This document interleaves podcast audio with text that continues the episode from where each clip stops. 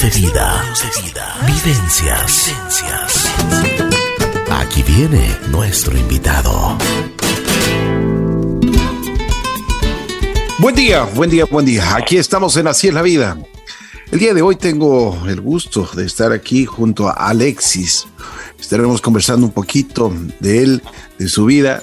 Esta es una historia que nos va a motivar mucho, así que les pido que pongan atención porque es un es bueno, es una vida bastante dura, pero que él, él tomó la decisión en un momento de, su vida de cambiar, de, de darle otro color, otra tonalidad Así que estamos con Alexis. Buen día, ¿cómo estás Alexis? ¿Cómo está? Muy buenos días.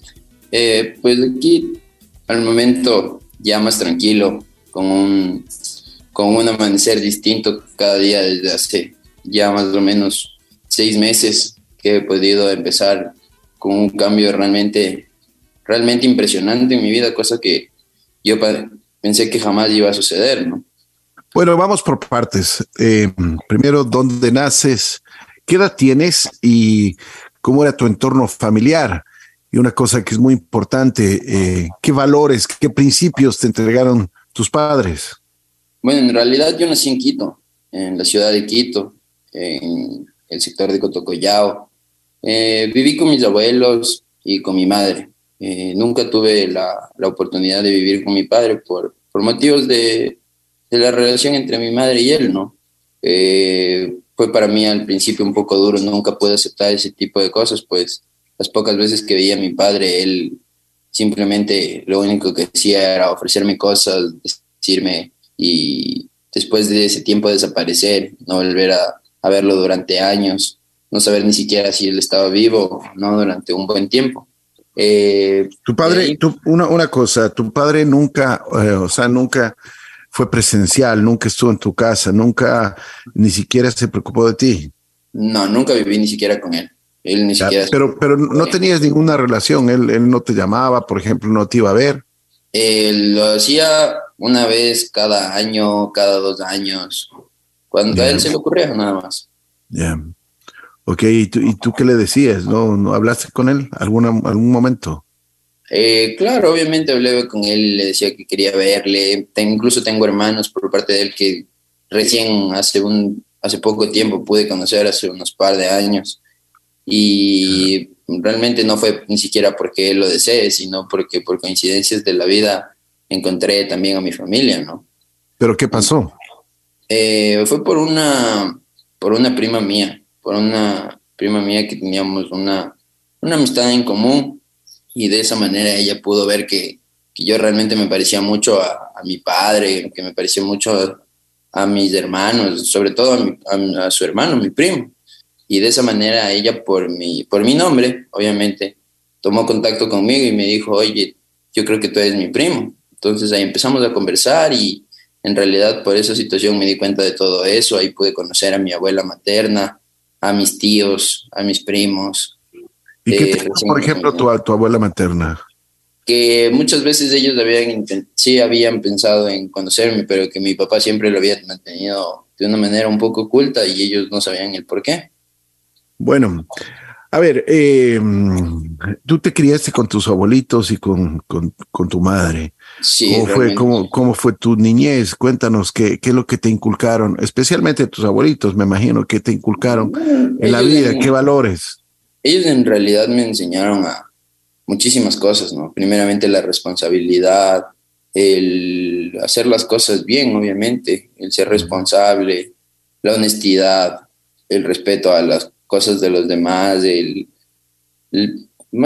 todos los valores que una familia obviamente te enseña. Mi abuela desde muy pequeño me enseñó a estudiar bastante, eh, me apoyaba muchísimo al hacer los deberes. Eh, mi abuelo es abogado, entonces él realmente también me enseñaba mucho sobre lo que es hacer las cosas y actuar de una, de una buena manera, ¿no?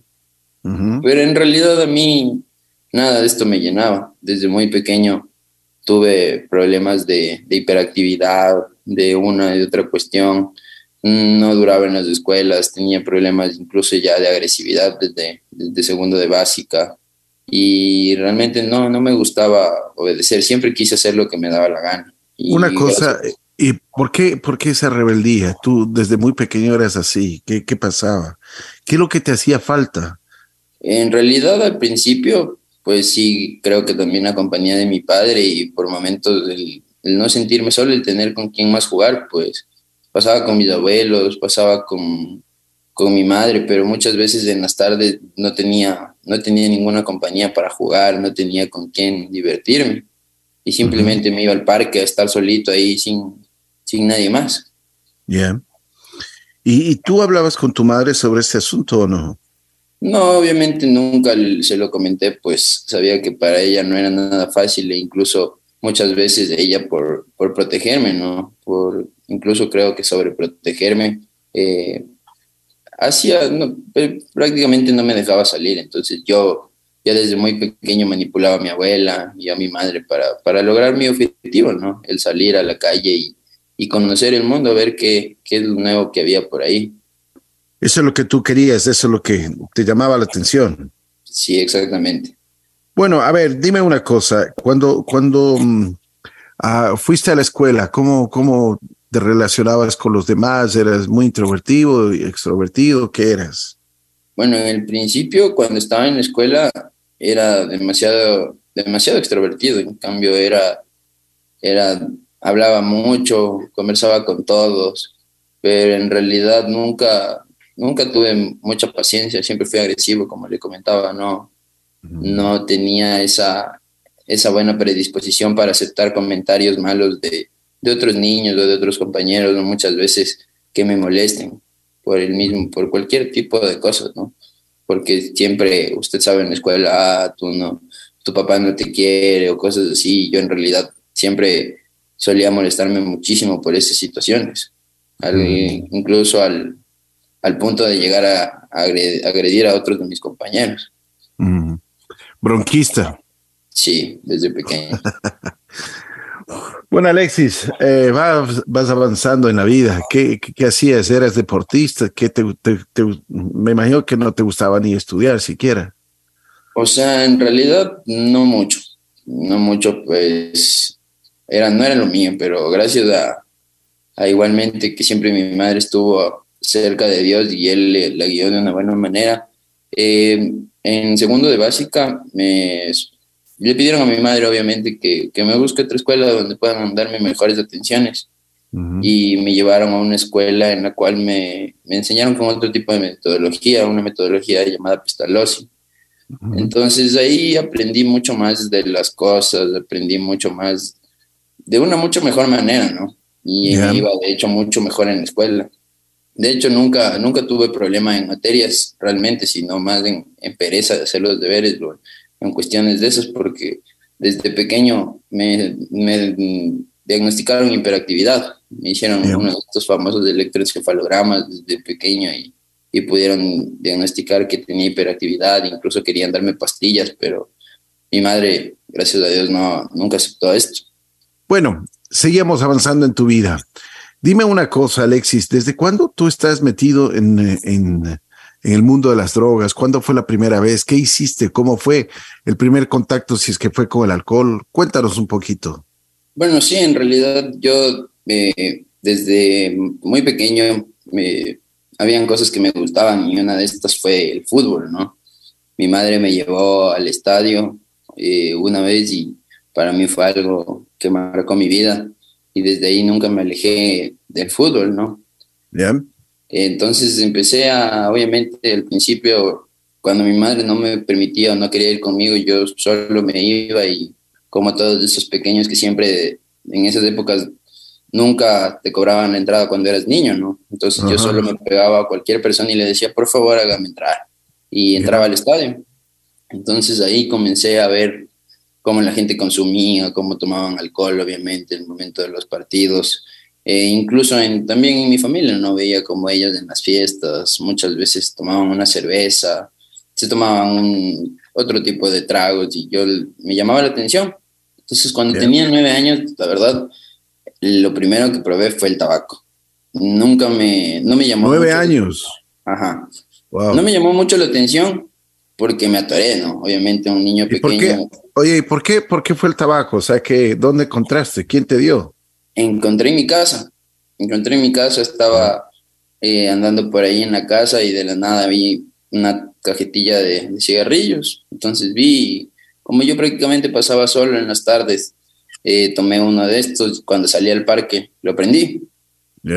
Y para mí fue algo feo porque me atoré muchísimo, no podía después ni respirar y incluso después me daba miedo regresar a la casa por miedo a que me huelan y todo. Entonces, para mí fue la primera vez de esto fue fea.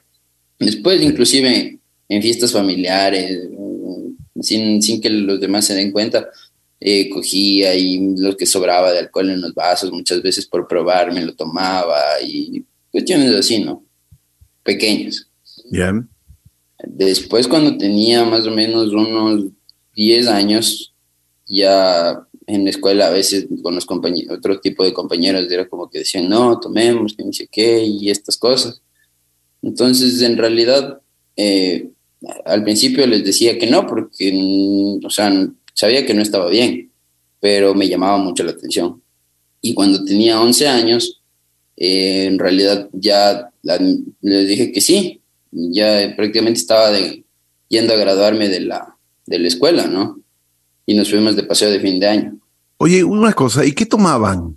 Eh, cuando me fui del paseo de fin de año, lo que nosotros hicimos fue hacer, como en ese momento no sabía el nombre, pero ahora lo conozco y es como una vaca. Y conseguimos que nos, que hay un señor de un bar donde nosotros estábamos, nos vende una botella de Shumir Pink. Ah, el señor les vendió. Ajá.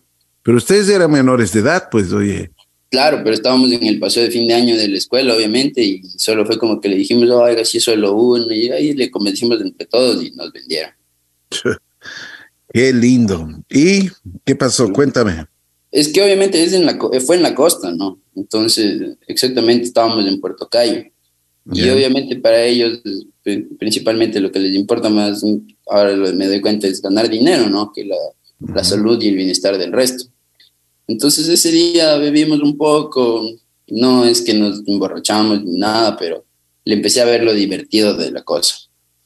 Me gradué de la escuela. ¿Y qué sentiste? En realidad me sentía importante.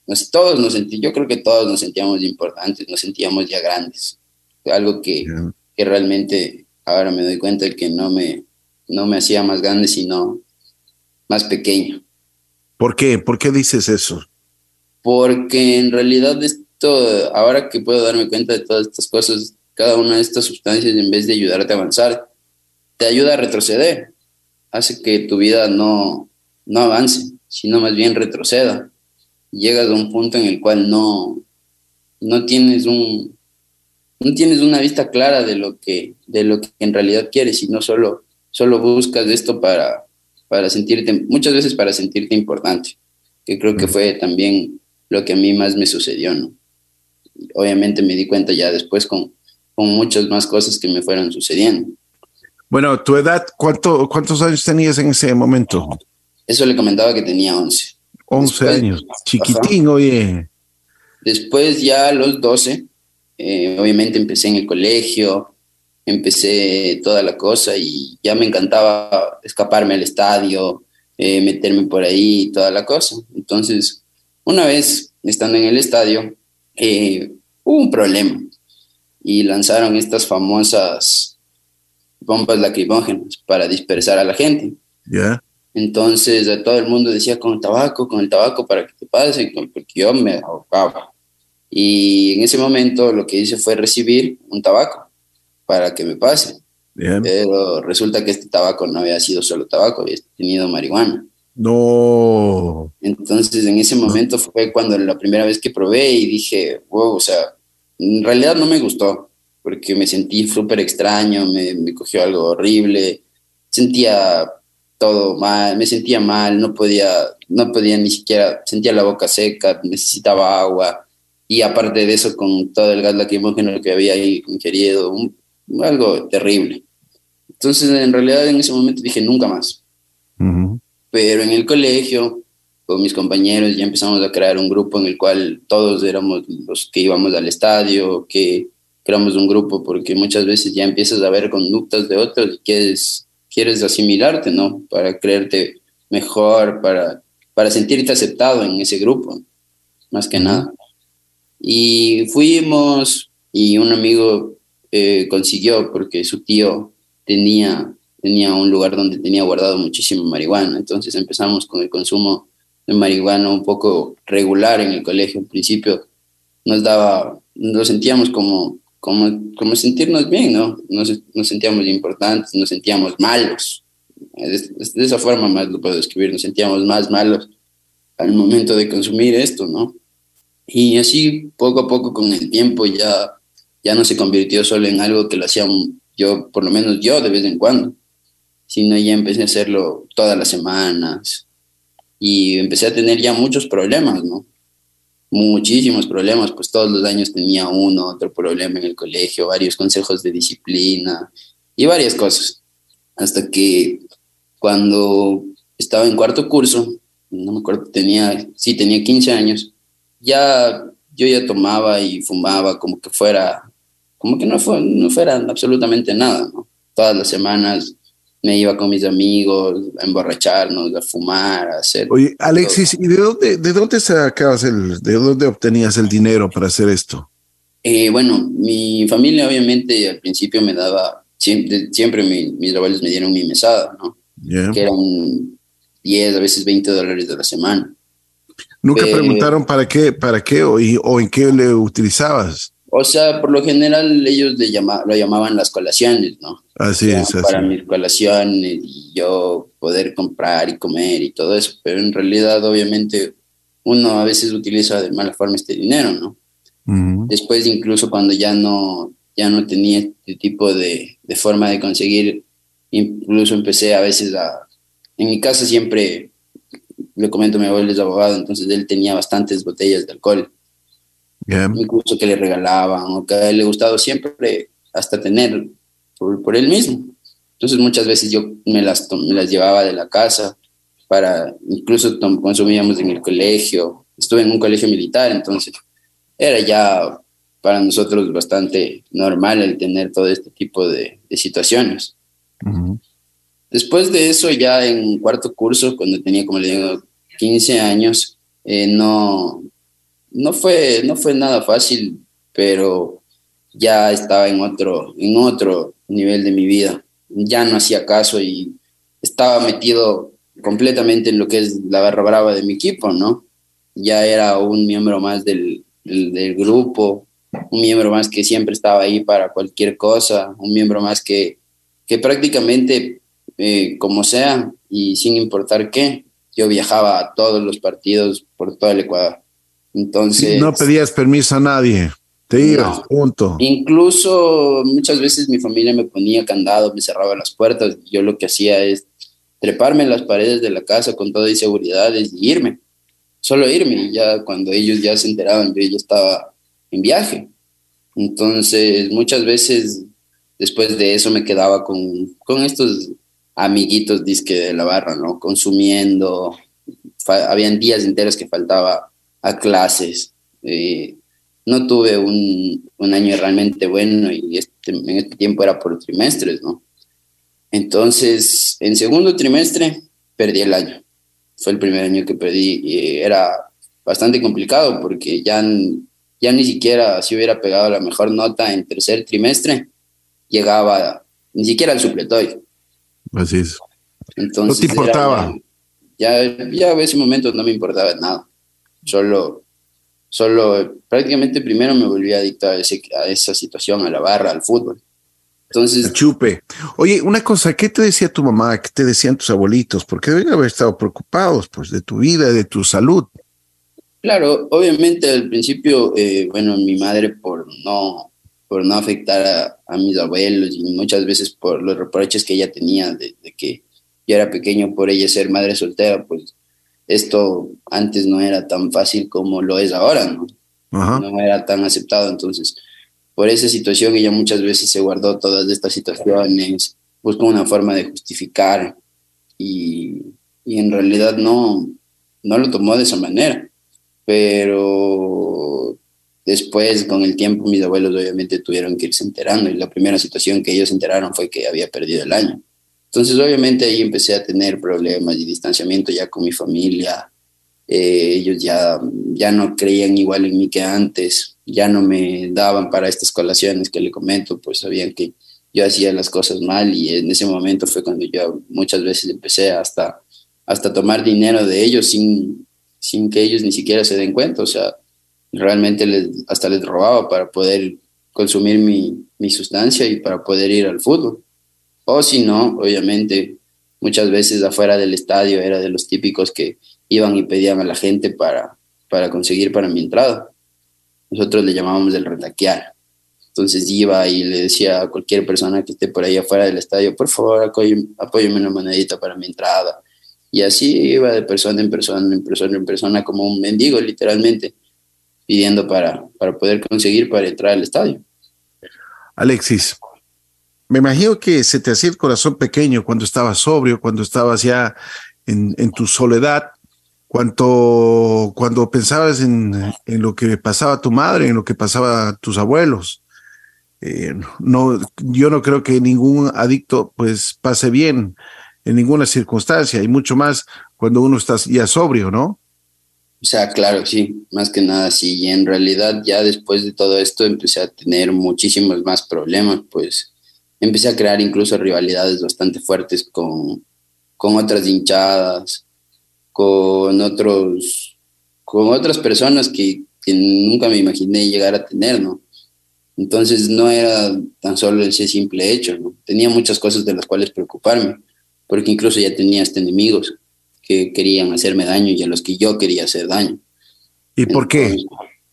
Por un amor al equipo, por un amor y ya que, que se arraigó en mí y obviamente era equivocado, pero él estaba ese amor al equipo que, que me decía muchas veces y me hacía actuar de una mala manera, de una manera en la cual solo por ver a una persona con la camiseta de otro equipo o alguna cosa ya ponerme agresivo, querer atacarlo o, muchas de situaciones. Incluso tuve un gran problema en, en, mi, en mi barrio con unos muchachos de otro equipo, porque ellos tenían sus, sus sellos, obviamente, de su equipo ahí marcados en el barrio. Y yo como, como me, con, la sustancia y con todo lo que ya tenía en mi mente, me creía el invencible, fui y simplemente yo solo cogí y les, les taché sus, sus, cosas, ¿no? Entonces me creé una rivalidad tan grande que que después de un tiempo de eso ellos supieron que era yo y, estuvieron, me mandaron literalmente como una semana a la cama, a no poder pararme, casi me, yo creo que me fisuraron una costilla. Y te dieron una paliza. Completamente, si no era por un señor que estaba por ahí que les dijo, hey, hey, me mataban. Yo, yo me hice literal como que me hubiera muerto el desmayado para que me dejen en paz, porque ya eran como seis contra mí solo y en realidad ellos eran un poco mayores que yo, ¿no? Tenían como unos dos o tres años más que yo. Y en realidad ahí yo, en vez de tomarlo de una buena forma, lo que hice como, como todo joven que se cree invencible es buscar la forma de tomar venganza. Eso, más. exactamente. Entonces eso me llevó a más y más y más y más problemas. Incluso llegué a hacerles daños a muchos de ellos y hasta ahora. ¿Y qué pasó? A ver, cuéntanos. Porque eso, o sea, a ver, eh, te estoy pidiendo que nos cuentes para que el público escuche, para que esto sea una experiencia. Bueno, en realidad, una experiencia de tu vida, pero puede ayudar mucho, ¿no? Claro, por el miedo que tenía, yo en realidad dije, no, o sea, yo no me voy a dejar volver a hacer esto de absolutamente nadie. Y como uno, como el niño de joven, se cree invencible, lo que hice fue tomar las acciones por otro lado, pedir consejos y, y me dijeron, anda con un cuchillo. Y yo tomé esa idea como la mejor. Entonces me conseguí un cuchillo y empecé a andar de arriba abajo con mi cuchillo hasta que se presentó la oportunidad y lamentablemente herí muy mal a una de estas personas. Y bueno, no fue solo una, sino varias. Y ya empecé a tener muchos más problemas en, mi barrio, ya me conocían por eso y bueno, en realidad no le voy a mentir, en ese momento me sentía mucho mejor porque sabía que por eso ya no se me acercaban, ya muchas veces lo pensaban hasta dos veces antes de venirse contra mí porque sabían que yo no, a veces muchas veces podía actuar de una muy mala manera y ya no, ya no me volvieron a hacer nunca más lo mismo. Obviamente sé que estuvo muy, muy equivocado esta situación, pues yo no, yo en ningún momento debía haber tenido la, la osadía de atentar contra la vida de otro tipo de personas por solamente por un equipo, ¿no? En realidad esto también muchas veces ya me empezó a atormentar, ¿no? Porque uno no es que es tan fácil actuar de esa manera, ¿no? Al principio es, muy difícil y empiezas a preocuparte, a sentirte mal, a pensar en qué, en cómo, cómo pudiste haber hecho, o sea, tan, una atrocidad tan fuerte de, de atentar de esa manera contra, contra la vida de una persona. Al principio ver sangre de otra persona encima tuyo es algo que, que te marca, ¿no? Entonces esto me llevó ya a, a realmente hacerme un consumidor completamente activo, empezar a probar otro tipo de sustancias, empecé a probar lo que es cocaína, bueno, ya en realidad otro, otro tipo de sustancias mucho más fuertes que ya me obnubilaban obviamente mucho más del pensamiento. Muchas veces cuando yo llegaba a otras ciudades, después de viajar toda la noche tomando y consumiendo, llegaba como loco, hacía cosas que, en mi vida me imaginé que iba a llegar a hacer, robaba, eh, infinidad de cosas que, que, en realidad ahora, ahora veo y digo, no. Y bueno, en realidad tal vez, gracias a Dios, me di cuenta de eso ya hace algún tiempo. Pero la cosa no terminó ahí, ¿no? Porque después de seguir tanto tiempo y ya hubo un momento en el que ya en cambio estaba harto de todo esto y, en realidad hasta mi familia se daba cuenta de, de, todos los problemas que tenía. Entonces un día una prima mía me llevó a un, a un taller de liderazgo, lo que se llama como coaching. Y en ese momento yo pude darme cuenta de que en realidad lo que yo estaba haciendo con la barra estaba realmente mal, porque no me servía de nada y más bien estaba creándome más problemas en mi vida y si seguía así, realmente algún día podía terminar mucho peor de lo que ya había terminado o me podían matar. Y no era algo a lo que yo quería llegar. Entonces, en ese momento empecé a tomar una, una decisión un poco diferente y tomé la decisión de empezar a alejarme de, de toda esta situación.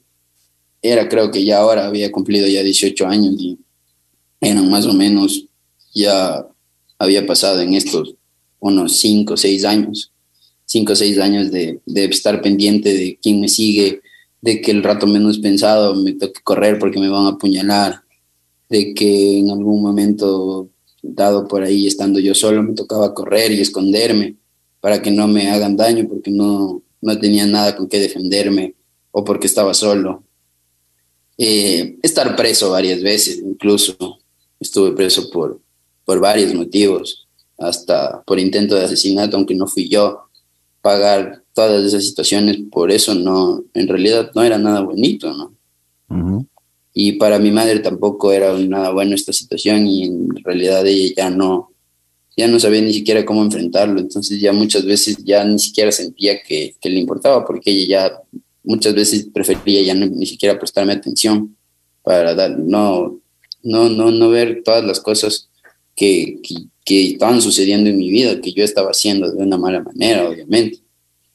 y en este momento ya de mi vida, hoy, yo me había vuelto un dependiente completo de la sustancia, porque no podía pasar un día sin, sin consumir. Era lo único que según yo me mantenía tranquilo, lo que me ayudaba a dejar de pensar en todo lo, todo lo malo de mi pasado, en todo lo que había actuado de mala manera, en toda la gente a la que había hecho daño. Y, y así fue, fue creciendo las cosas, ¿no? Ya para estos momentos yo, eh, con las famosas fiestas de electrónica y algunos amigos, empecé a, a ir para estas fiestas llamadas raves, en las cuales ahora obviamente se están volviendo muy, famosas. Ya para ahora los raves existen en todo lado y es algo, algo para mí incluso increíble, porque no, cuando yo empecé con este mundo era muy poca la gente que iba para allá. Era, éramos a veces 20, 30 personas en una fiesta y ahora hay fiestas en las cuales van miles y miles de personas, incluso jóvenes, muchos menores de edad para, para esta época. Y es, es increíble la situación porque el consumo de drogas ahora se ha convertido muchísimo más, más fuerte, ¿no? Entonces yo al comenzar en esto de las fiestas, empecé a conocer gente. Tenía incluso amigos que también estaban ya dedicados a, a tocar esta música, a trabajar en eso. Y yo conocí a una persona que me, que me llevó mucho más también a este mundo. Empecé a trabajar con ella en fiestas desde los 19 años, ya organizando este tipo de fiestas. Eh, ya desde ese momento empecé a, vivir otro tipo de cosas. Habían momentos y días que pasaba tres, cuatro días de fiesta consumiendo una sustancia tras otra. Ya no solo marihuana, sino muchas sustancias muchísimo más fuertes que, que te permitían estar despierto tres, cuatro días. Eh, obviamente estas no son, no son del mismo costo ni del mismo valor que la marihuana ni nada de estas cosas, pero son muchísimo más fuertes y incluso son alucinógenos, ¿no?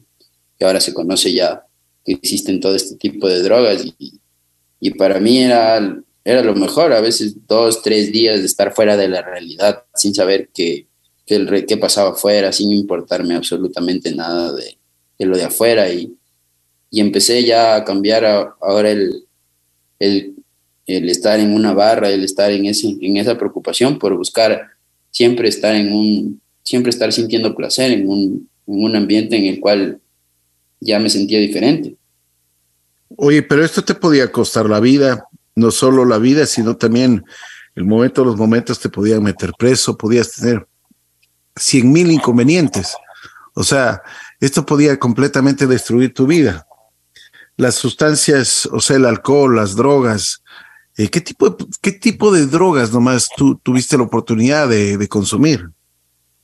Bueno, en realidad en este tipo de fiestas empecé con lo que es el éxtasis, el LSD, eh, lo que es una droga que ahora me pongo a pensar y digo que, qué ignorante, ¿no? Hay una droga que se llama ketamina. Esto es anestesia para animales, la que utilizan para dormir a los perros, a los hipopótamos, diferentes tipos de animales. Pero en el ser humano causa un efecto distinto, ¿no? Y utilizábamos todo este tipo de drogas. Una nueva, droga que se está conociendo mucho, que es el TUSI. Eh, ¿Qué, es eso? Perdón, perdón la ignorancia, ¿qué es eso? El TUSI es un cóctel completo. Es una mezcla de más o menos alrededor, bueno, depende de cuál sea el que tú busques, ¿no? Pero es una mezcla de alrededor de tres o cuatro drogas, si muchas veces no son más. Ya. En las cuales se mezcla el LSD, la cocaína, la ketamina, eh, el éxtasis, y muchas veces esto se, se, mezcla con otro tipo de pastillas que son de usos, ahora lo veo, son psiquiátricos, como el ribotril, el rimnol, cuestiones ya bastante fuertes que te dejan en un, en otro mundo, literalmente. Qué terrible, ¿no? Qué terrible. Oye, ¿y ese tipo de cócteles que, que deben ser mucho más poderosos que, que la pasta, que, que ese tipo de cosas o no? Claro, obviamente. Lo que sucede es que estimulan todo tu sistema nervioso, entonces tú empiezas a sentir cosas que, que jamás has sentido en tu vida. ¿Qué, por ejemplo?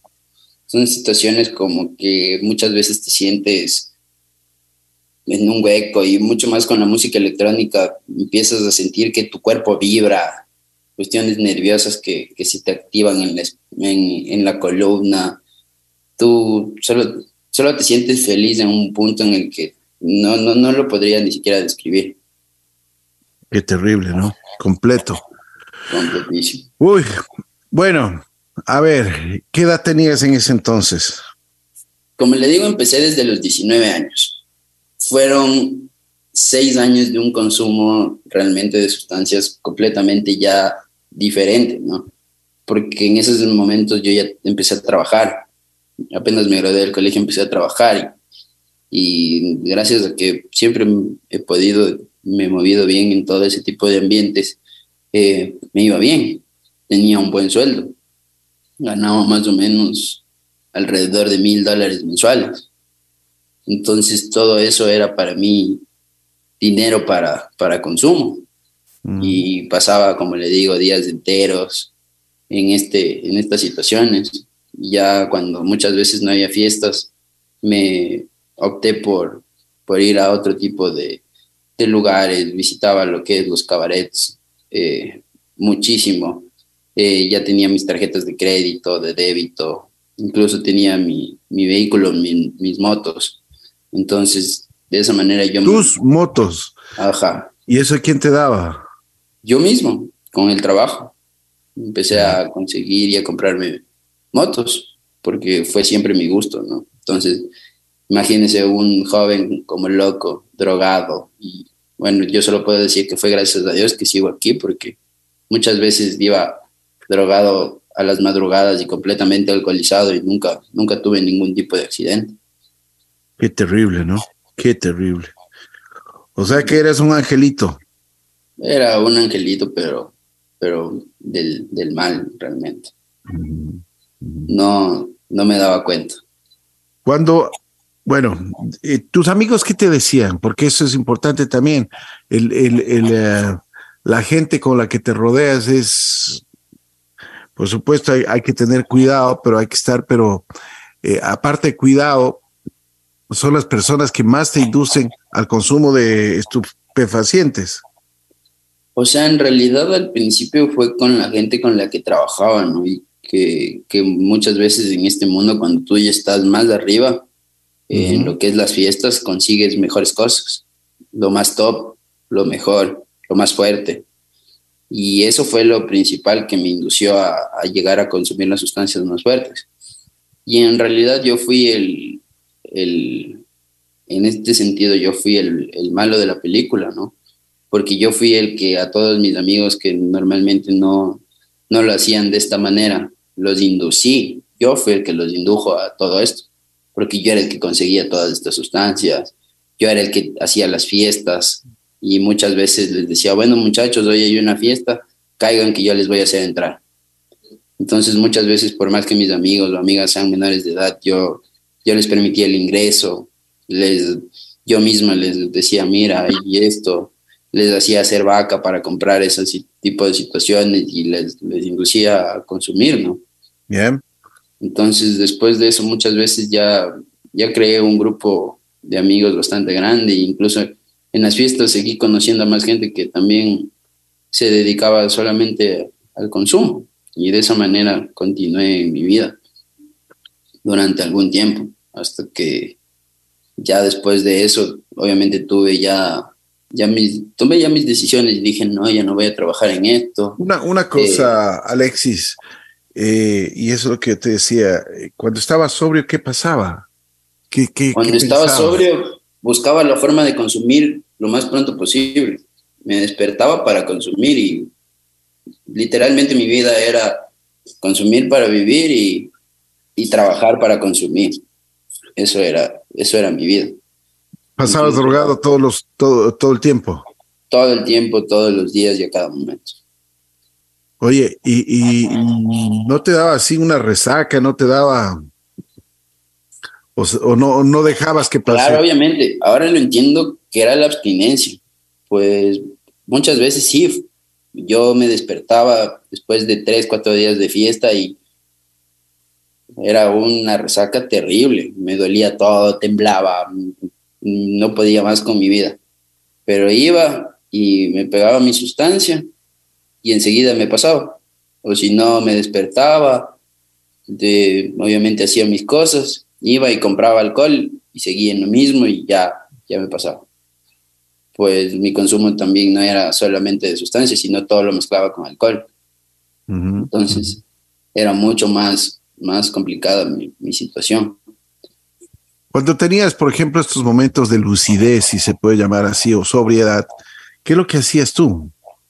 ¿Qué es lo que pensabas? ¿Que podías hablar con tu, con tu mami? ¿Podías, o sea, no tenías miedo también? O sea, en realidad nunca quise hablar con ella porque, porque no, o sea, simplemente no quería que ella sepa todas estas cosas porque no, no, sabía que primeramente no le iba a hacer bien el saber todo esto. Y yo no quería que me alejen de, nada de esta sustancia. Estaba, estaba completamente obnubilado por todo esto y como le digo, mi, vida era consumir. Simplemente era la única forma de sentirme bien, la única forma de, estar bien. Muchas veces mis parejas, ¿no? Me decían, sobre todo una que tuve que, que marcó más que nada tiempo, donde empecé el consumo ya completamente descontrolado. Me decía que ya, que lo deje, que, que no lo haga de esa manera, pero, pero yo muchas veces, o sea, mentía, ¿no? Lo ocultaba y decía, no, yo no hice nada, pero como estas sustancias son fáciles de, esconder, yo lo hacía incluso en, donde yo trabajaba, en mi trabajo, eh, como trabajaba con mi amiga con la que hacía las fiestas, muchas veces hacíamos las fiestas en ese mismo lugar. Entonces yo llegué a un punto hasta de acostumbrarme hasta a trabajar así. Yo había veces que las fiestas seguían todo el día, ¿no? Tipo 7 de la mañana yo bajaba del lugar donde estábamos en la fiesta, eh, ponía mi huella digital en el, en el tablero para, para marcar mi ingreso y subía a seguir de fiesta hasta que lleguen mis jefes y toda la cosa. Y mis jefes obviamente sabían que yo consumía con, con la jefa mayor, que era la que manejaba, manejaba todo esto, ¿no? Entonces muchas veces cuando yo estaba trabajando y ya me cogía ese bajón de que yo no quería ya, ya hacer nada, cogía y subía de nuevo a donde estaba la fiesta, me pegaba un poco, más que nada de cocaína, que era lo que me revivía. Me tomaba mis dos, tres tragos y bajaba a seguir trabajando. Entonces, ya en ese momento ya mi vida se convirtió en algo, en algo incontrolable. Después de esto, yo mismo ya me puse a estudiar sonido y producción, sabía ya mucho de lo que era producción de eventos, entonces empecé a trabajar en esto. Eh, después de eso viví en Montañita, viví en Montañita trabajando para un club de allá que se dedica a hacer este tipo de fiestas de electrónica durante dos meses, los cuales fueron un descontrol mucho mayor. Eso te iba a decir, ¿y por qué te fuiste, por qué te fuiste a, a Montañita? En realidad me fui a una fiesta, me fui a una fiesta que era un descontrol total porque era el feriado, y eran cuatro días de fiesta sin parar.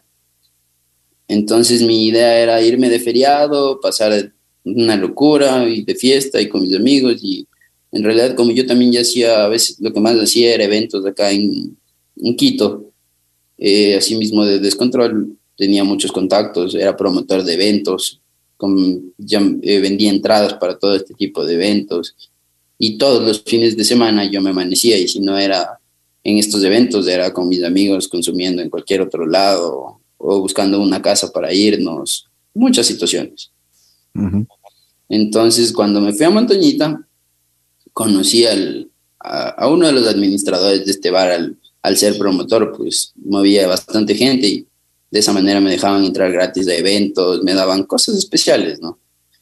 Y por, por ser promotor conocí a uno de los administradores de este bar y yo también ya estaba dedicado en ese momento a ser DJ yo soy DJ y productor de, de esta música, de música electrónica.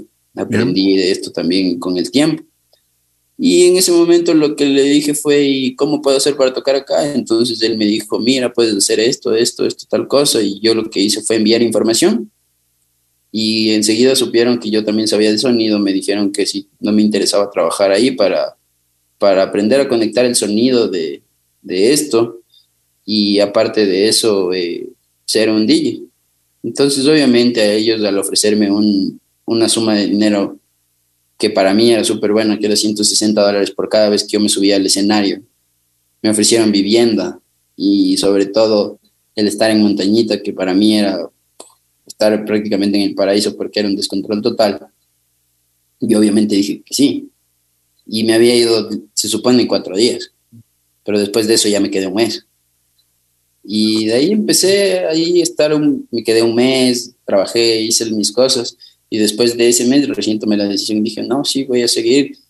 Y hablé con Vine, saqué mis cosas de la casa, de mi madre, cogí, me, las llevé para allá, viví allá otro mes. y de ahí igualmente como uno siempre está en, cuando, cuando está en consumo, actúa de una manera impulsiva. Tuve un problema con el dueño del negocio y, y dije, no, ya no voy a trabajar aquí y me fui. Entonces, en ese momento yo ya en Montañita había conseguido contactos de, personas que vendían drogas, pero, pero a un nivel mucho más, mucho más grande del que yo había visto nunca antes. Entonces me vine a Quito ya con esos contactos y empecé a hacer mi propia casa de fiestas. Yo tenía una casa que yo arrendaba, la casa completa, en la cual pasaba de fiesta todos los días. Literal, venía gente y como yo ya me, me convertí en un, me convertí en vendedor, vendedor de, todo este, de todas estas sustancias. De esa manera yo podía tener dinero, podía tener para consumir todo lo que yo quiera y aparte tenía una forma efectiva de, de, vender, pues tenía mi propia casa y ahí llegaba toda la gente a comprarme y yo les permitía quedarse consumiendo ahí mismo y armaba en ese mismo momento una fiesta.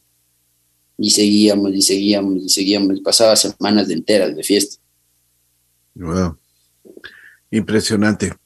O sea, era una, esto era una drogadicción total, ¿ah? 24/7. 24/7, las 24 horas del día y los 7 días de la semana. Incluso llegué al punto de alejarme tanto de mi familia en este momento porque sabía que, en cualquier momento podía irme preso o cualquier otra cosa que ni siquiera era capaz de, de escribirles, a decirles estoy bien, estoy vivo, ¿dónde estoy? Solo les dije, bueno, olvídense de que existo, yo ya me voy de sus vidas para que ya no molestarles y simplemente me voy, me alejé. Fueron más o menos unos dos años que me alejé de esa manera de mi familia. ¿Y, qué, y ellos eh, nunca te buscaron? ¿Qué, qué dijeron? O sea, obviamente me escribían y todo, pero ya también en cierto punto estaban hartos de todas estas situaciones y yo lo que demostraba era cada vez que ellos me escribían que no quería saber de ellos, que, no, que solo quería que se alejen. Entonces ellos lo único que hicieron fue respetar mi decisión y alejarse. Y para mí era mucho más fácil. Pues, bueno, eso creía en ese momento, ¿no? Porque decía, bueno, si yo caigo preso, yo me la banco solo y no voy a dejar que mi familia esté sufriendo por esas situaciones. Porque yo sabía en lo que estaba metido y sabía a dónde podía terminar. Pero no me importaba tampoco. O sea, no te importaba nada, mejor dicho. Absolutamente ah. nada. Lo único que ¿Y no caíste en algún momento enfermo? O sea, no te dolían, no te, no te dolían ya los huesos de tanta farra. Habían momentos en los cuales realmente lo único que me ayudaba era mi pareja con la que estaba en ese momento, que obviamente yo no sé por qué muchas veces a las chicas les gustan los chicos malos, ¿no? Y ellas son responsables, son buenas chicas y todo. Y ella era súper buena, ¿no? No era una mala persona, estudiaba y todo. Y muchas veces las crisis ya de, de las resacas me cogían con ella. Habían momentos en los que yo dejaba ya de consumir y literal era tanta la abstinencia que mi cuerpo empezaba a torcerse. Se me torcían las manos, eh, tenía dolores ya completamente increíbles, fuertísimos en, en mi cuerpo, se me torcía la cara, no podía ni siquiera manejarme a mí mismo. Entonces muchas veces ella era la que me atendía, me ayudaba a ponerme bien, a estabilizarme. Eh, tenía ya, me imagino que inicios de gastritis porque prácticamente nunca comía o solo comía cuando me daba ganas y estaba realmente flaco. Ahora estoy mucho más, imagínense, en, en seis meses llegar a, a, mi peso ideal, cosa que nunca lo había logrado y, y estar incluso muchas veces ahora mi familia me ve y dice, te veo bien, te veo gordo. Cosa yo te iba a decir, oye, ¿comías? Cuando estabas drogado, ¿comías o no? A veces sí. Por ejemplo, cuando ya me levantaba, cuando ya empezaba el día siguiente, porque yo siempre pasaba toda la noche de fiesta. Entonces, como, como yo siempre tenía dinero y era mi, mi forma de ser, yo era el Santa Claus de, de mis amigos, cuando ya se iba la gente que realmente no era como que mis mejores amigos ni nada, yo lo que más me ha encantado siempre el encebollado. Entonces siempre decía, bueno muchachos, ya amaneció, ya deben haber abierto, cojan una olla y tengan plata, vayan, compren encebollados y una o dos jabas de cerveza. Entonces empezaba, comía un encebollado, pero continuaba con, con el consumo y seguía y seguía y seguía y seguía. Entonces... Impresionante. Era... Oye, ¿y, ¿y, tus amigos o la gente que estaba junto a ti siempre te colitaban, siempre estaban contigo? Porque si les dabas plata para todos, si vivían contigo, o sea. Claro, obviamente, es que si no era, bueno, realmente tuve siempre un amigo que estuvo ahí conmigo, que él vivía muy cerca de donde yo tenía la casa. pero él realmente también a veces ya tenía miedo porque él ya había pasado por algunos internamientos en clínicas de rehabilitación por una parte de su familia. Y él muchas veces ya decía, no, ya me voy. O si no, con los que yo más pasaba era con la gente con la que yo movía todas las drogas que yo tenía. Entonces, entre todos teniendo plata, hacíamos y deshacíamos lo que queríamos. Una cosa, ¿nunca llegó la policía a tomarte preso cuando vendías? En realidad nunca. Nada. Llegaban a veces por la situación de las fiestas, pero yo en realidad sabía, en el mundo en el que yo me movía, que es de la electrónica, la gente consume como que fuera algo normal y no, no es como que, que yo le, le vendía tampoco a cualquier persona, porque yo, lo que, yo no es que vendía cantidades pequeñas, yo vendía cantidades grandes, entonces le vendía a gente que, que era la que ya distribuía, entonces ellos eran los que corrían más riesgo que yo muchas veces.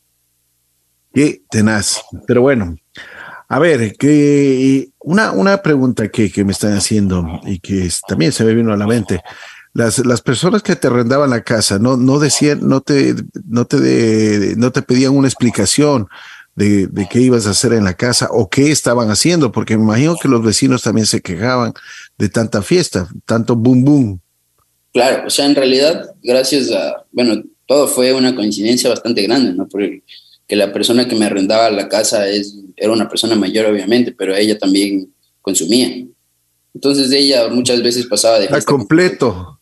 ella muchas veces pasaba de fiesta con nosotros en este sentido. De hecho, esta persona solo consumía marihuana, pero yo incluso le induje al consumo de otro tipo de sustancias le hice probar muchas otras cosas con las cuales él ya, de esa manera ya se sentía más tranquilo y siempre estaba, la mayoría de veces él estaba de fiesta con nosotros. Ni te reclamaban.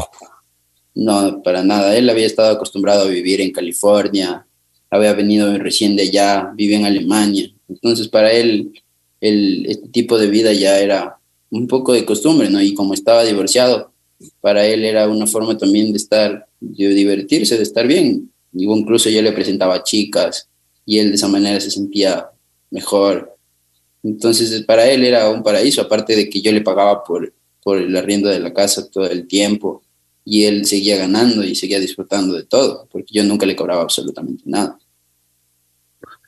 Cama, da mi chocolate. Exactamente.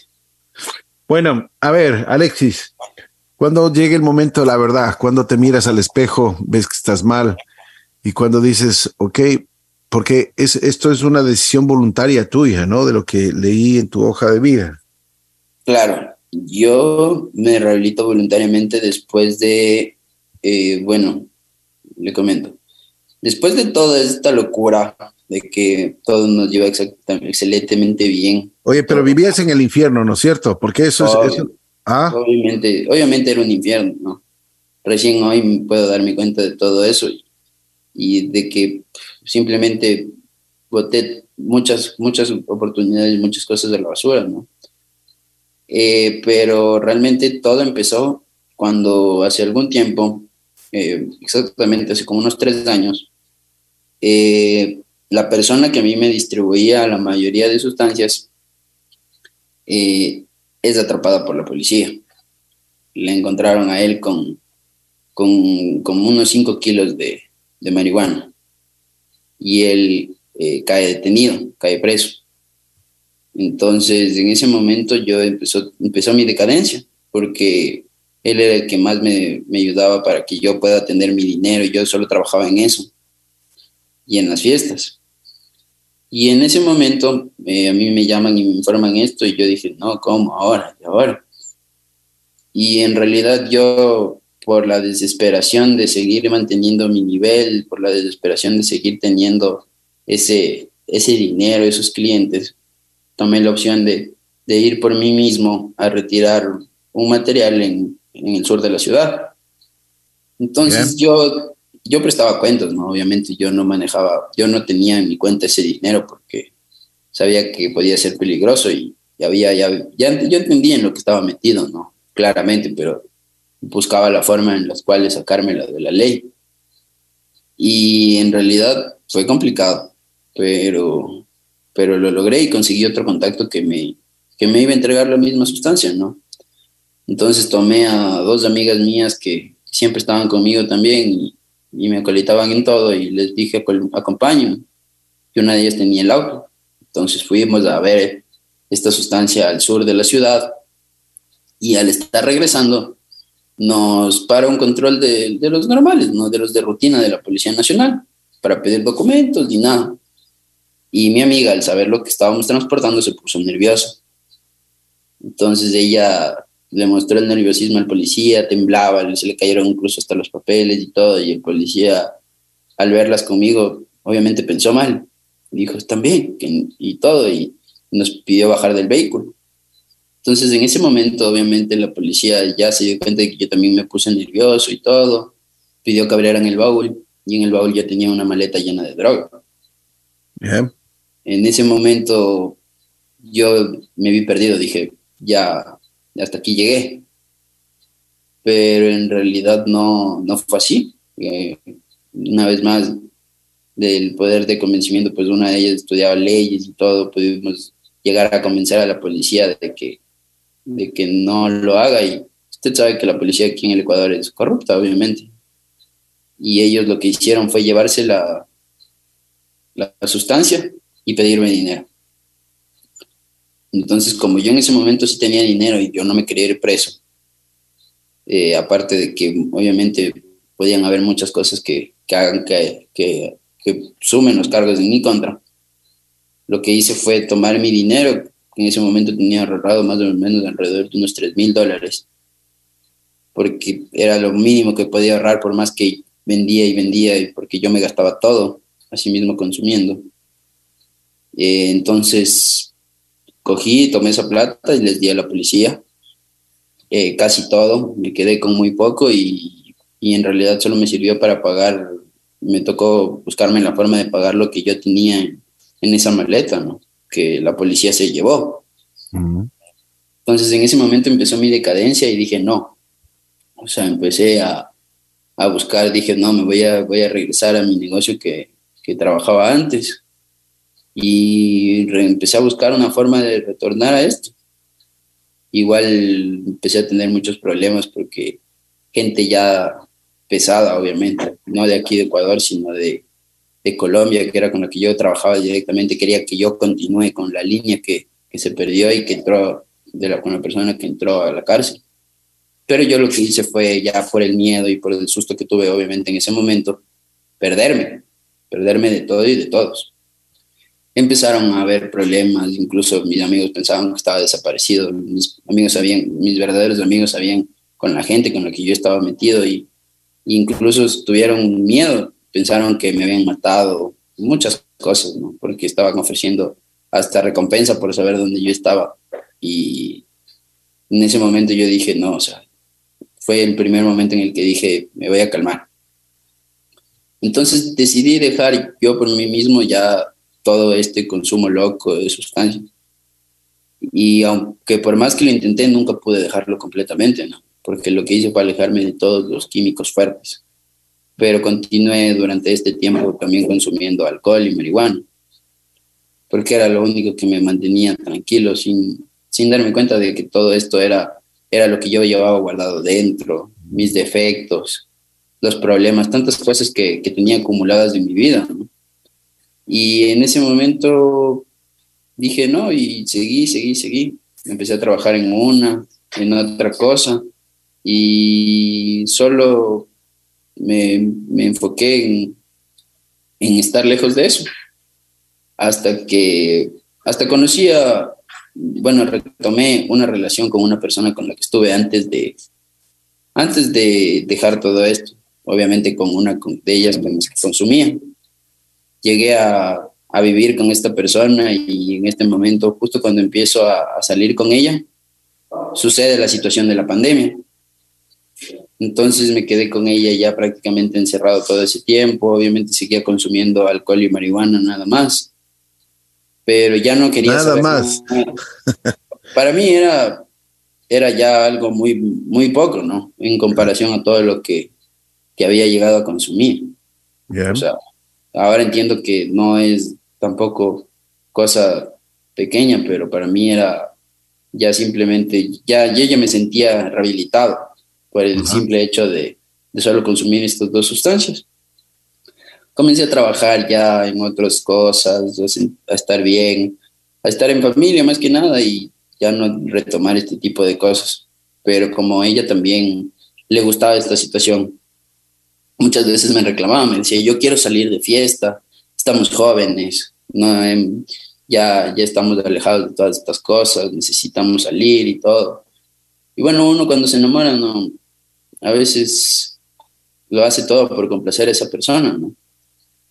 Y yo dije, bueno, vamos, pero yo en mi, en mi interior sabía que si volvía a ese mundo, sabía que si volvía a salir a una de esas fiestas, iba a encontrarme con gente de mi pasado con la cual me llevaba bien, iba a volver a eso a mí, a querer seguir haciendo fiestas, porque es algo que a mí me gusta, pero sé que no me hace bien ahora y sé que es algo a donde no debo volver. Y lo hice tomé la decisión de aceptarlo y lo hice.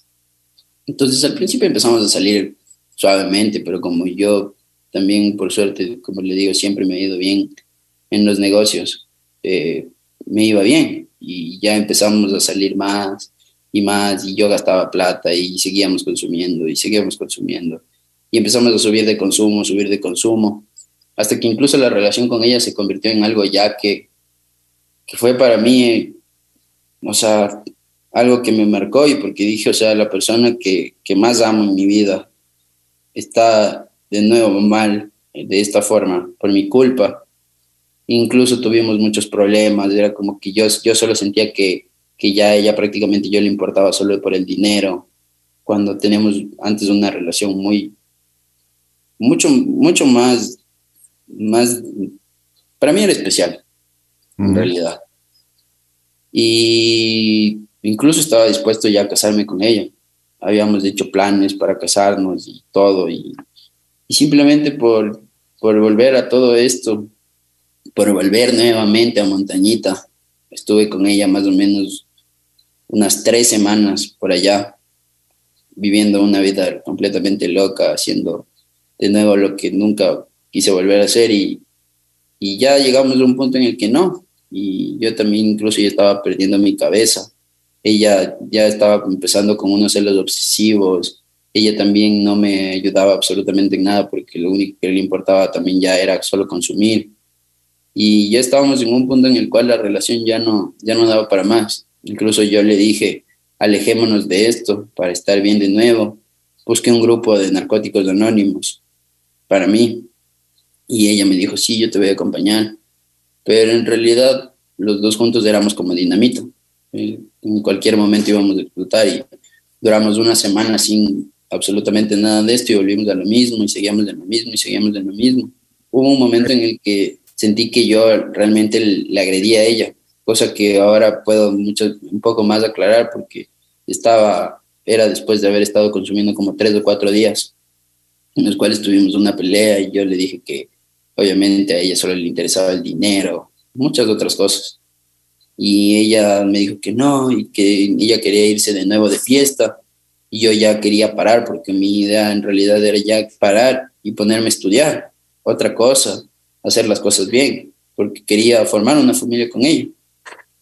Y en realidad eh, lo que más me marcó fue eso, pues porque dije, o sea, las drogas ahora en realidad me quitaron lo que yo más amaba y, y me estoy dando cuenta de lo que yo, yo hice realmente con, con mi familia, ¿no? Que fue, o sea, darles la espalda por, por importarme más una sustancia a lo que realmente importa. Y en sí eso fue lo que me marcó, me hizo sentirme de una manera muy distinta. Claro. Después de eso, eh, estábamos justo próximos al, al Día de la Madre. Y toda esa semana yo pasé sufriendo por ella y nuevamente pasé una semana de consumo con mis amigos, supuestamente, y, obviamente yo como tenía dinero era el que auspiciaba la fiesta, el que hacía todo, y, y llegó un momento en el que domingo, Día de la Madre, después de toda una semana de fiesta, todos estaban con sus madres. Y yo no había ya pasado hace cinco años una, una de estas, estas fiestas conmemorativas con la mía, ¿no? Y todo esto me tenía sentimental, me había hecho ponerme a pensar muchas otras cosas. Y en realidad fue como que dije, no, o sea, ya no quiero más, ya no quiero llegar a más de esta situación. Y fui y a visitar a mi madre. Ella estaba con mis abuelos igualmente celebrando el Día de la Madre y, y yo simplemente hablé con ella, hablé con ellos y les dije, o sea, en realidad lo único que les puedo decir es que ahora sí me siento solo, que necesito ayuda y que ya no quiero volver más a esto porque se me ha hecho muy difícil cuando me quiero alejar y, y siempre que estoy lejos de ustedes en realidad no, no lo logro, no puedo. Por mí solo no puedo. Y lo que hice fue pedir ayuda porque en realidad ya no quería más de esto. Había llegado a un punto en que me sentía vacío, me sentía solo, me sentía de una manera muy, muy o sea, me sentía una basura, sentía que no era nadie, me sentía que ni siquiera era, era de este mundo. Entonces, gracias a Dios, mi madre, eh, por el tiempo tan, tan largo de consumo y también por estas situaciones que le comento que era una, un consumo tan, tan anormal, digo yo, en este momento. Ella pertenece a un grupo llamado Alanon, que es para familiares de personas que son adictas a, al alcohol y a las sustancias. Entonces ella obviamente ya desde algún tiempo atrás, las veces que hablábamos, me venía diciendo, oye, mira, necesitas la ayuda, yo te puedo ayudar, eh, las cosas son así. Yo en realidad nunca, nunca lo tomé, ¿no? Nunca lo tomé y, y ya algunas veces yo por mi misma parte sabía que la única forma en la que yo me iba a poder recuperar en una clínica de rehabilitación. Pero en realidad tenía miedo mucho miedo, porque había escuchado muchas cosas, cosas que en las clínicas te golpean, te maltratan, te torturan. Incluso he visto casos hasta en la televisión de que hasta en las clínicas se muere la gente, ¿no? Así es. Como los casos de Guayaquil y muchas cosas. Entonces decía, yo, o sea, meterme a una clínica de rehabilitación, ni loco pero después de eso, de hablar con mi madre, de yo mismo, yo, yo en ese momento dije, yo mismo voy a ser el que busque esta situación. Entonces empecé a averiguar, le pedí a mi mamá contactos de, de, personas que, de hijos, sobre todo de las, de las personas con las que ella iba a las reuniones, entonces empecé a hablar con ellos. Y tuve dos días en los cuales dije, no más, después del Día de la Madre, al día siguiente, estaba como, como una cucaracha con, con veneno, literal, porque no podía moverme. Tenía ya un chuchaqui de esos horribles. Literal, lo único que quería era consumir y mi cuerpo me pedía. Y yo le decía a mi mamá, le decía, madre, te juro que no es por nada, pero necesito consumir porque me siento mal, me duele todo. Y ella me empezó a decir que no, que busquemos ayuda en ese momento mismo. Yo en realidad fui a, la clínica me vine de hecho acá a la comunidad pensando que acá me iban a dar alguna pastilla para la abstinencia, algo que me ayude para eso y, y en realidad no fue así. Obviamente como todo adicto también vine con una con un ego bastante grande y mm, vez de en vez de hacer las cosas de una manera buena vine exigiendo porque vine voluntario. Y en realidad jamás me imaginé que iba a ser de esa manera porque obviamente en la otra en el otro lugar donde había hablado también en otro lugar y ahí me decían que no, que yo podía hacer lo que yo quiera, que podía trabajar, que podía tener mi teléfono, que podía tener mis cosas, que no había ningún problema. Y en realidad no creo que hubiera sido el, lugar correcto porque tal vez eh, ahora me doy cuenta de que todo esto es psicoterapia, ¿no? Te dicen sí, sí, sí, sí, sí, y el momento que tú entras todo es completamente distinto. O sea, solo te dicen esto porque saben que tú eres adicto, ¿no? Y cuando uno es adicto, no, no puede mandar sobre sí mismo, no se da cuenta de que las cosas que uno está haciendo está mal. Así es. Gracias a Dios pude llegar acá. Estoy en una comunidad llamada Comunidad Terapéutica Pasos de Libertad, en el sector de Checa, más o menos por el Quinche, donde me han enseñado las cosas desde una perspectiva mucho muy diferente realmente a la que yo me imaginaba. Porque primeramente me enseñaron que Dios existe, que Dios es, es mi poder superior y es el único que me puede ayudar a cambiar, a hacer las cosas, porque yo, yo según yo, yo decía, no, yo para mí es imposible dejar las sustancias, yo necesito esto para vivir. Incluso pensaba que si me lo quitaba me iba a morir. Hasta ese punto había llegado yo en mi vida. Pero ahora me doy cuenta de que no, de que en realidad puedo vivir de una, de una manera mucho mejor. Porque acá no es que me han maltratado, incluso por mis por mi forma de ser, ¿no? Por mis defectos de carácter, que como le comentaba, ser agresivo, violento y todas estas situaciones. Eh, habiendo estado en otro lugar, no lo hubiera tomado de la misma manera. Estoy seguro de que en vez de salir recuperado, hubiera salido con más rencor, incluso hasta ya me hubiera escapado a buscar una forma de seguir sanando ese dolor o ese rencor que, que hubiera conseguido, pues he escuchado acá también con compañeros que han estado en, otros, en otro tipo de clínicas, muchas cosas que, que incluso me han dejado estupefacto porque son cuestiones de que les hacen de la basura, de lo que los mercados mandan a la basura, te hacen recoger para que tú comas, te hacen trabajar en chancheras, recogiendo la, las heces de los, de los chanchos, te bañas una vez por semana, y eso sí te dejan. Para todos golpes, para todo es maltrato. Acá, en cambio, he aprendido muchísimas cosas. Tenemos, tenemos terapia eh, vivencial, que es una persona a la que nos da, obviamente, el programa de Narcóticos Anónimos. Tenemos una terapia en la cual todos los días hacemos alabanza, todos los días hablamos con un pastor, podemos, podemos tener la, la idea de, cómo está la situación, de cómo es que Dios nos puede ayudar. Aparte de eso, tenemos terapia psicológica todas las semanas. Aquí no es como en las demás clínicas que el psicólogo es del palo.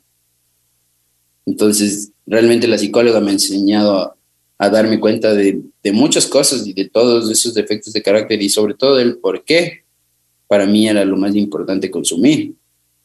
Y eso es algo que te, que te ayuda a sentirte bien, a seguir adelante, a poder estar parado y, sentirte más fuerte. Incluso tienes opciones de, de comidas acá que, que ningún otro lado te dan. Como nosotros decimos aquí, comemos mucho mejor que en nuestras casas. Y muchas veces que hasta en un restaurante.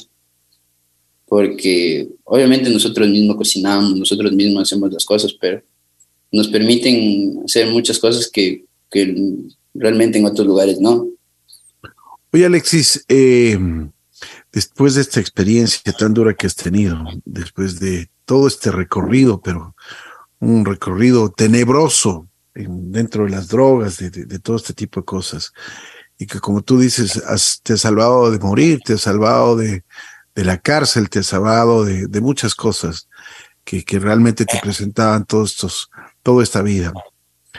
Hoy estás tranquilo, te, incluso se te nota en tu, en tu rostro que estás, y cómo hablas, las expresiones, se te nota que estás eh, en paz contigo mismo.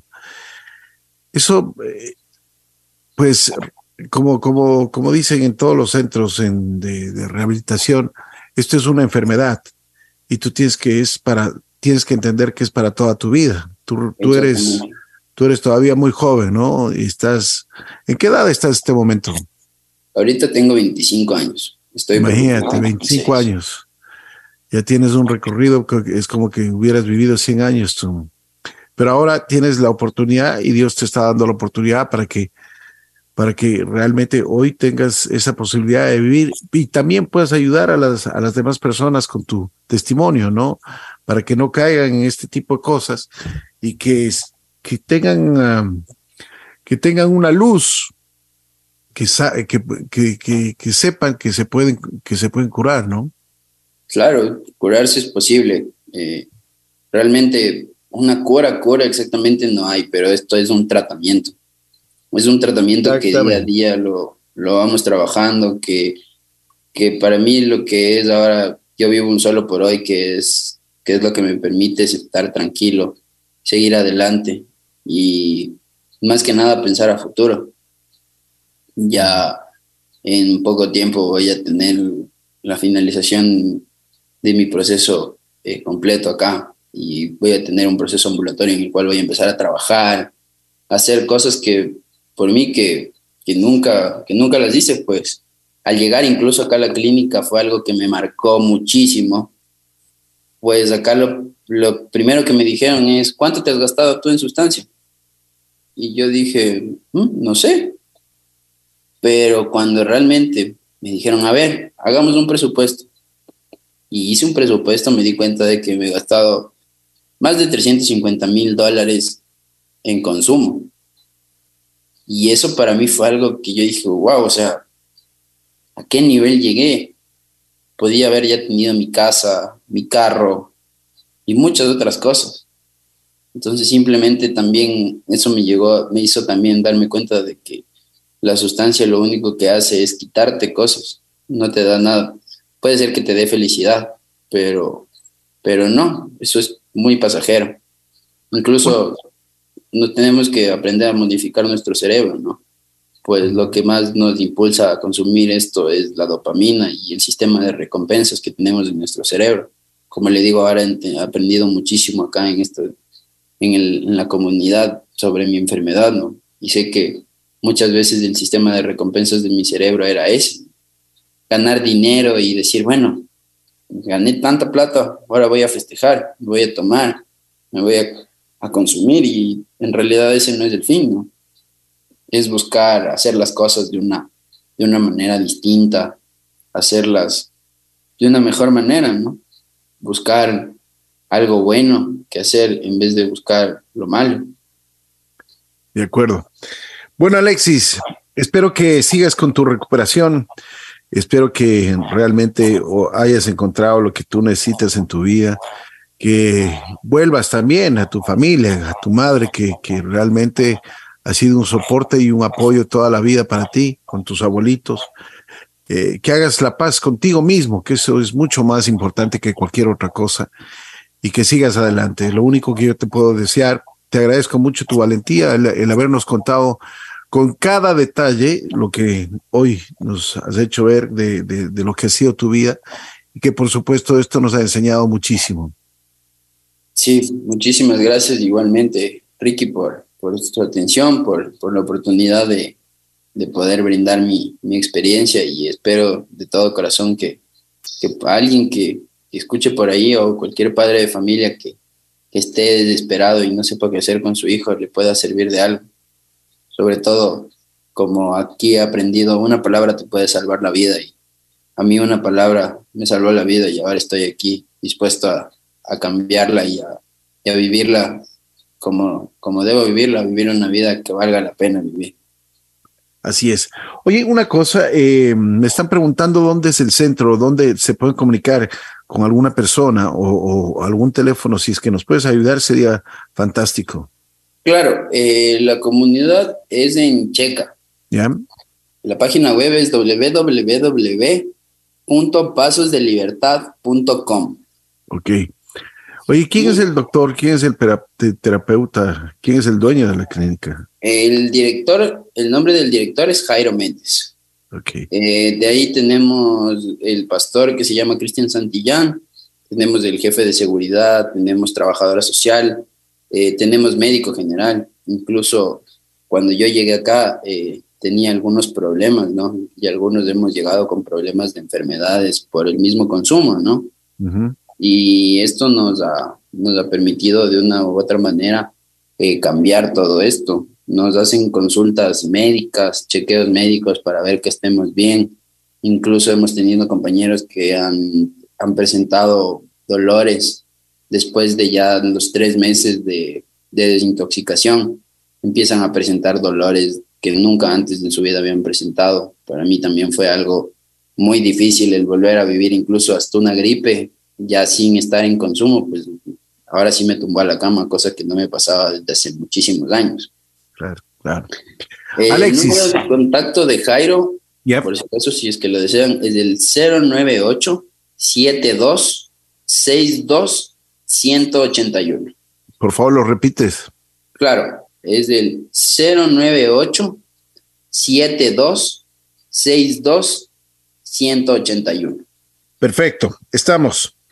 Gracias, Alexis, por haber estado aquí. Muchísimas gracias a, ti, Ricky. Muchísimas gracias. para la bruja por permitirme dar mi testimonio. Aquí estamos con Alexis en Así es la vida.